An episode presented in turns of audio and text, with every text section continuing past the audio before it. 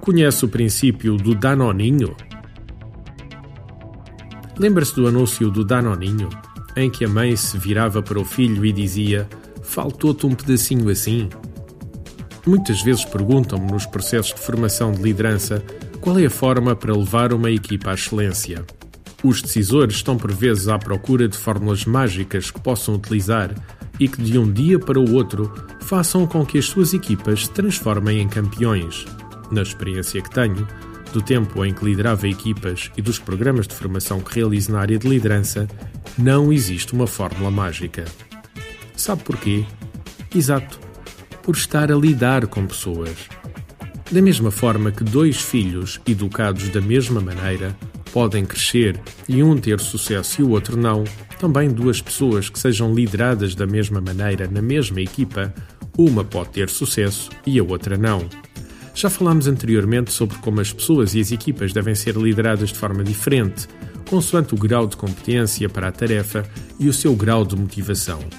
Se quiser saber um pouco mais sobre isto, aconselho vivamente que se inscreva no Congresso Nacional de Motivação e Desempenho Comercial. Temos uma secção inteira dedicada à liderança de equipas com sucesso. Mas o que me leva aqui hoje a falar não tem tanto a ver com isso, mas mais como fazer progredir as pessoas de uma forma sistemática face ao sucesso. Uma das coisas que o líder tem de ter noção é que não vai conseguir que todos dentro da sua equipa lá cheguem. A liderança é uma das profissões em que, mesmo que façamos tudo bem, podemos falhar e ser despedidos. Ou seja, não existem garantias. Se levarmos isto em linha de conta e olharmos para a nossa equipa, vamos ter duas situações que são comuns pessoas que estão bloqueadas, mas que têm um potencial enorme, pessoas que não estão bloqueadas, mas que, por mais que puxemos por elas, não correspondem às expectativas que teríamos. Claro que isto gera frustração. Então, não é que estamos a investir tanto neles e não conseguimos que passem da cepa torta? Nem todos estão destinados ao lugar número um do pódio. Mas todos são necessários para que a nossa equipa se comporte de forma coerente e sustentada qualquer treinador de alta competição sabe que não pode só ter estrelas na equipa. Para isso, há que lidar com eles de forma diferenciada. Se uma pessoa tem potencial, mas está bloqueada, temos de procurar ajudá-la para que ela ultrapasse o bloqueio. Isto é mais fácil dizer do que fazer.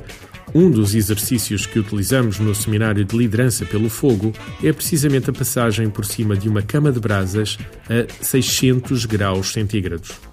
Um exercício destes é voluntário, mas quando a pessoa o faz, é como se um dique se abrisse dentro de si e se gerasse uma motivação interna para ultrapassar o bloqueio.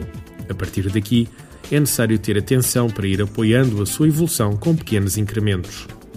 Quando a pessoa não é uma estrela em potencial, não é motivo para desistir. Só temos é de perceber que não podemos esperar dela o mesmo desempenho que de uma estrela, mas que pode vir a ter um papel também fundamental no desempenho da equipa. É aqui, nos dois casos, é que entra o princípio do danoninho. Procure criar oportunidades e compromissos de melhoria que sejam pequenos saltos no desempenho de cada pessoa das suas equipas. Em vez de pedir logo um salto enorme, veja qual é a próxima evolução que seria possível para esta pessoa fazer.